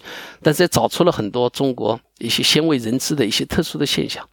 那么这个也为后期的研究呢打下了非常好的基础。比方说，我们在为什么选十个点，在哪些点选，在为什么选这些点，它的一些当地的这个健康，它的一些社会经济发展，它的疾病谱有哪些特征？比方说，我们选的河南，河南就是这个食道癌的高发地区，嗯，非常高。七十年代的时候，中美曾经进行过非常大规模的一个营养的干预试验，当时投了两千万美金啊。当时啊，七十年代后期，对啊，七十年代后期，最当时认为这个食道癌最主要是营养缺乏，嗯啊，营养不足，包括微量元素啊，当时这个理论是非常盛行。结果呢，就进行了一个营养干预，做了大概将近十年，投资了大概两千万美金，这个在河南的一些。乡村地区，嗯，结果后来发现也是对这个疾病的发生发展没有任何规律，所以这个还是一个悬而未决的科学问题。嗯，所以我们呢认为这一些疾病的高发地区呢，所以我们也选了点。那么还包括四川，我们知道这个通过既往的研究，嗯，就发现它的呼吸道疾病的发病率、死亡率，比方说老慢阻特别高。这原因其实并不清楚，并不能吸烟来解决，可能有其他的一些特殊的一些因素。那么这个呢，早期的一些研究呢，也帮助我们了解中国的这个慢性病的它一些特征，嗯，地区性的差异，它的这个悬而未知的一些科学问题，所以我们呢可以有针对性的对这些点来选择这些点来进行研究。所以这个研究这么长的过程呢，它是有它的一些历史发展的一些渊源。那么当然，我们这个项目的实施呢，也是参照了国际一些大的国际合作的一些一些。规范，我们比方说有项目办，嗯，有项目的经理，项目的管理呢，也是这个双方有一个指导委员会、学术委员会，嗯，那么来共同的来运行。那么另外呢，它的这个项目的管理呢，我们也采取了这个非常科学的信息化的技术，大量的信息化，这是在二十年以前我们就采取，所以我们也也专门写了一本专著来介绍这个研究的方法学。嗯，这研究方法学，因为这个规模非常大，你顶层设计不到位，或者在项目的管理操作方面不到位，那你可能后期的研究会带来一系列的问题。那这种血的教训其实非常多，很多因为受到各方面的制约因素吧，或者考虑不周，在实施当中，有些数据的质量不能保质保量的这个采集或者完成，那么你对后续的研究会带来一系列的问题。所以，我们这个项目很重要的一点，研究论文当中并不能完全反映出来。其实我们有一系列一整套的项目的管理。嗯，第一呢就是无纸化，我们开发了一百多软件系统，嗯，所有项目完全是无缝对接溯源的管理，这样的大大的提高的数据的可信度、质量。另外呢，也提高了工作的效率。所以，这个基层的工作人员和我们参加的都觉得这个项目不用太费心，整个计算机的辅助进行管理，嗯哼，提醒你什么时候做什么事，这个等等，对啊，所以一系列的管理。所以你看，我们现在的比如血样，我刚才讲了，这个没有动容过一份样本，没有丢失过一份样本，这个就是得益于这一套系统的建立。UK 八百其实也借鉴了我们这个项目的很多的实际方面的管理方面的一些经验。所以这个呢，也是我们现在也有本专注，但也希望其他的项目呢，也也借鉴我们的这个研究当中获取的一些经验吧。嗯。我觉得这个也非常有用，特别是您讲到说无纸化的这样的一个管理系统，这个从零几年，从二呃两千年代初就开始这样做，确实是也是一个非常呃创新的这样的一个思路。然后我我会想，就是说，特别是您刚才也提到，UK Biobank 也会对 CK Biobank 做一些呃思路上的借鉴，那就是特别也是因为说这是一个呃跨国的项目，那么这其中的呃国际合作能否跟我们更多的分享一下，它其中的一些要素是什么？嗯，其实国际合作呢，这内容就包罗万象。嗯，我们各个领域都是深入的这个合作的。嗯，包括从研究的设计、项目的管理，大家也互相借鉴学习。那么，包括现在的深层的科学的研究也是这样。嗯，科学研究那这个内容就更广了。其实我们这真正的科学研究也大概最近十年才真正开始，所以前十年基本上是。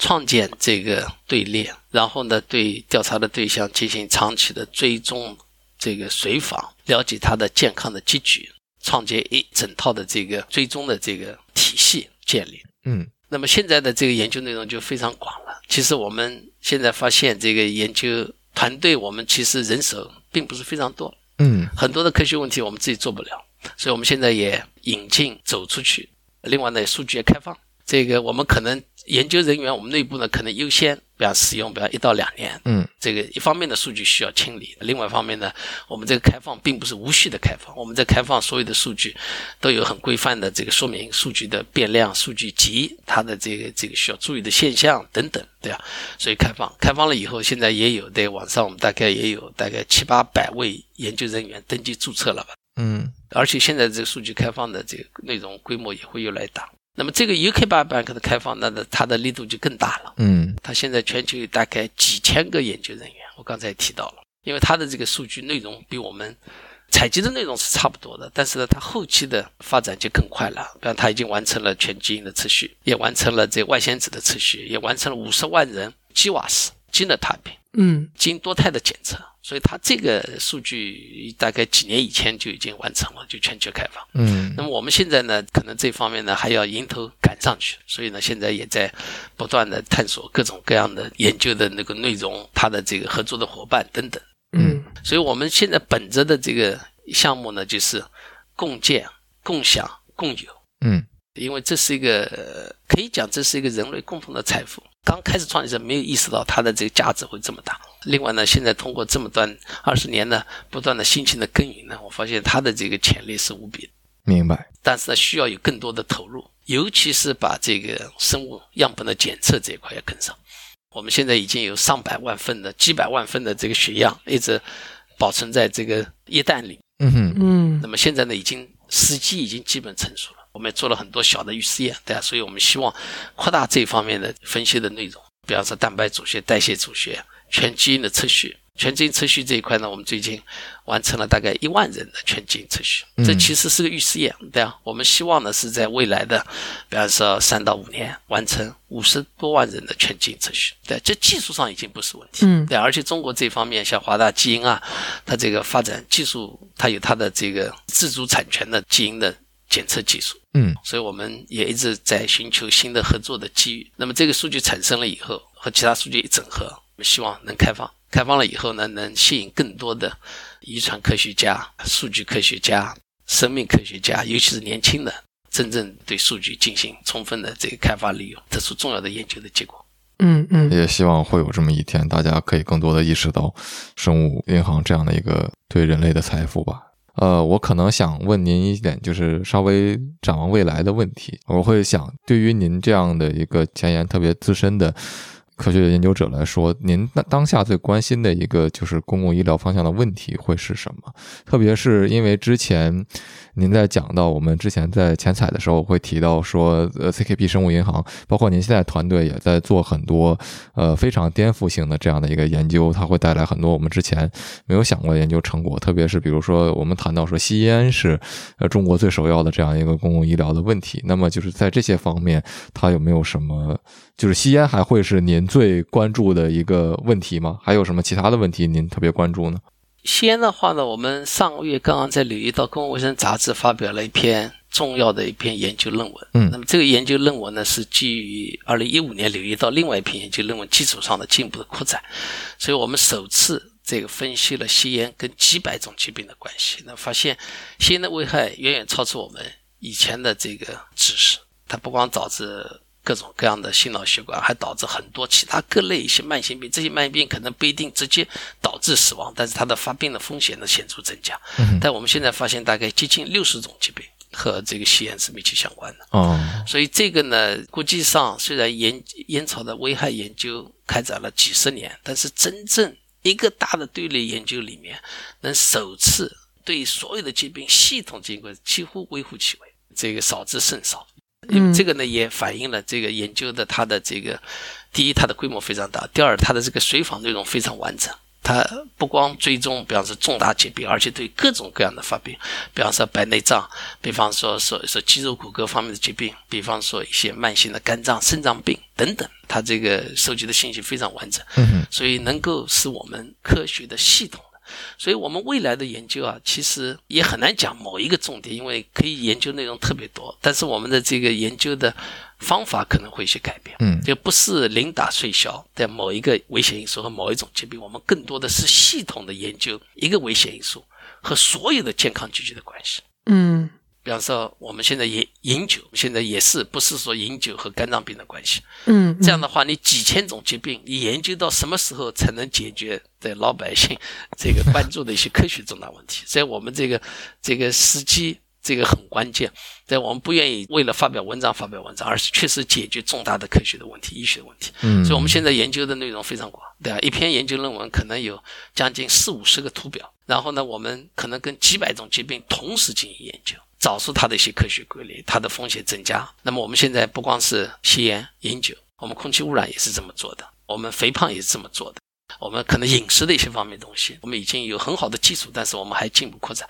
所以这个呢是研究内容越来越广，另外呢越来越深，研究机理。嗯，比方刚才提到了这个蛋白组学、代谢组学、遗传方面的东西，希望是能产生一锤定音、板上钉钉的非常。科学的能被大家接受的这种科学的知识结论，嗯，而不是说是为了产生一个研究的结果，最后你也不知道这个结论到底是正确的还是不正确，是是不是因果关系？嗯，所以这也是我们追求的这个未来的研究的这个一个非常重要的发展的策略。从疾病角度来讲，其实可以研究病很多，但是我个人关注的，尤其在未来，可能更多的还是脑血管疾病。哦。第一呢，就是在我们队列当中，脑血管疾病首当其冲的，这发病率最高，嗯，而且这个致残率、致死率非常高，嗯。那么目前来讲，脑血管疾病尤其冬季是高发季节，这可能跟气候关系非常密切。嗯。那么除了血压以外，其实我们最近这几年研究发现，影响因素非常多，很多方面是以前西方研究并没有这个真正解答的一些。这个领域，嗯嗯嗯，你比方说，我刚简单的饮酒，我就发现适度饮酒没有任何保护作用。它这个饮酒量越大，你这个脑血管疾病的发病的风险、死亡越高。那这就非常关键。那么血压当然非常关键，也很重要。呃，我们也发表了很多研究论文。那么另外，我们最近研究发现，呃，有一些慢性的感染，嗯，比方说乙肝病毒的感染，它也增加脑出血的风险。嗯，这个当我们研究论文在整理当中，可能这一月份就会正式投寄。这也是个非常有趣的一个发现，因为我们发现乙肝病毒长期带毒以后、感染以后，它可以降低低密度的胆固醇。啊，低密度胆固醇降低了以后，大概三年以前有一篇重要的研究结果在《自然医学杂志》发表，就《Nature Medicine》发表。这个我们就发现它会增加脑出血的风险。那么你这个乙肝病毒感染以后，它影响你的血脂的代谢，它可能是不是一个重要的一个病因链？这个其实蛮有意义的。那么还有一个很重要的就是我们讲饮食和这个脑血管疾病，嗯，尤其是脑出血，脑出血可能是一个贫困所导致的疾病。哦贫困导除了血压控制导致以外，那么可能和你维生素的摄入嗯过低，比方说 B 维生素、B 十二或者叶酸，或者是新鲜水果蔬菜。那么我们最近也完成了一篇研究论文，就发现这个 homocysteine 同性半胱氨酸代谢跟这个脑出血，甚至跟脑梗塞关系非常密切。那么嗯在这个美国，比如加拿大，包括在英国，他就没有找到这个关联。为什么？因为他已经有面粉的强化，叫 folate fortification。那么它这个从八十年代、九十年代开始，这所有的面粉都是强化面粉。那么这样的话，你人群的整体的这个摄入量就非常高，叶酸、B 十二摄入量非常高。嗯嗯那么在中国，这个摄入量就比较低，尤其在农村的一些地区，可能这个饮食的习惯并不合理。嗯那么在这基础上，它可能会增加，又有遗传曲线呢，它会增加脑出血的风险。那么，所以我们现在就提出来，就是这个营养的干预很重要，可能作为尤其是 folate 叶酸的补充、叶酸的强化，尤其面粉当中，可能是应该作为脑血管预防的一个公共卫生措施。所以这些研究解答了很多悬而未决的科学问题，也希望也对中国的这个公共卫生、公民的健康产生非常积极的影响。嗯，嗯，确实很有意义。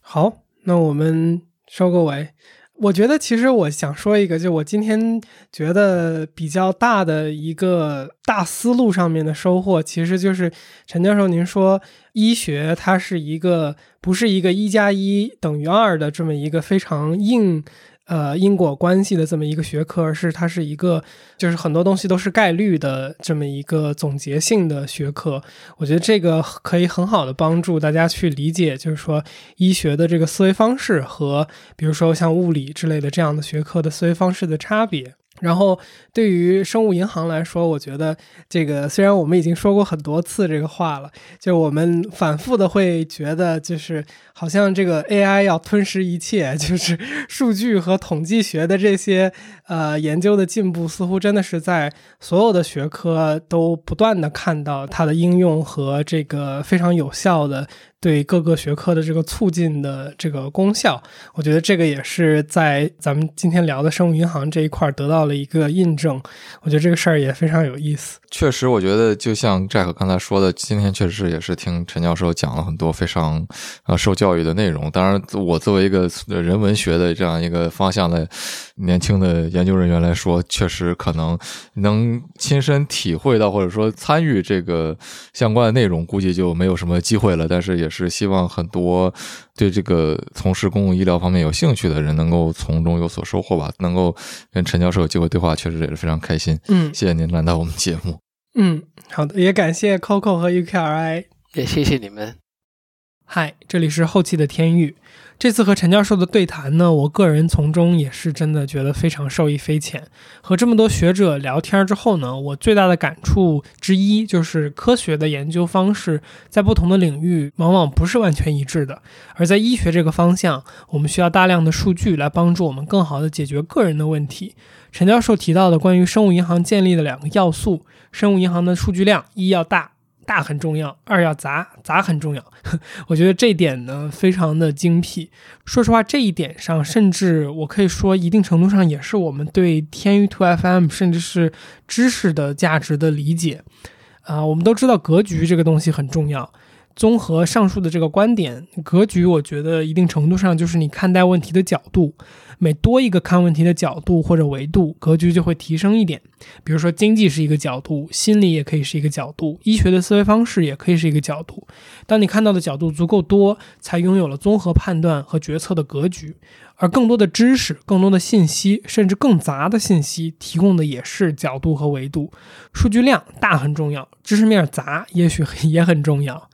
嗯，OK，那稀稀拉拉说了挺多的感想吧。呃，如果你对生物银行或者是传染病研究有任何看法或是补充，欢迎你在留言区和我们一起交流，说不定你的评论也能启发到其他的人。那最后做个预告，下周四我们将会更新本期的彩蛋，在彩蛋里我们和陈教授讨论了如何更好的预防慢性病以及规划自己的个人健康这个话题。陈教授呢也分享了自己对人类寿命极限的预期。那如果你对这个话题感兴趣的话呢，就关注一下我们吧。下周四我们会准时更新，也欢迎你加入天娱兔 FM 的听友群，和我们一起直接聊天儿。请在微信搜索好友 ID 天娱兔 FM，拼音的天娱，阿拉伯数字的二，再加上 FM，记得是添加微信好友，不是公众号，然后备注一下来聊天儿，我们会尽快把你拉到群里。最后，如果你觉得我们的节目做得还不错，或是你从中得到了一些启发，请在你所收听的平台给我们的节目打分和评价。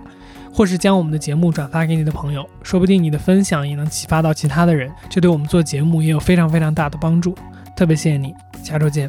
好，那咱们一块儿说个拜拜。好的，祝你们这个新年快乐。嗯，也祝您新年快乐，谢谢。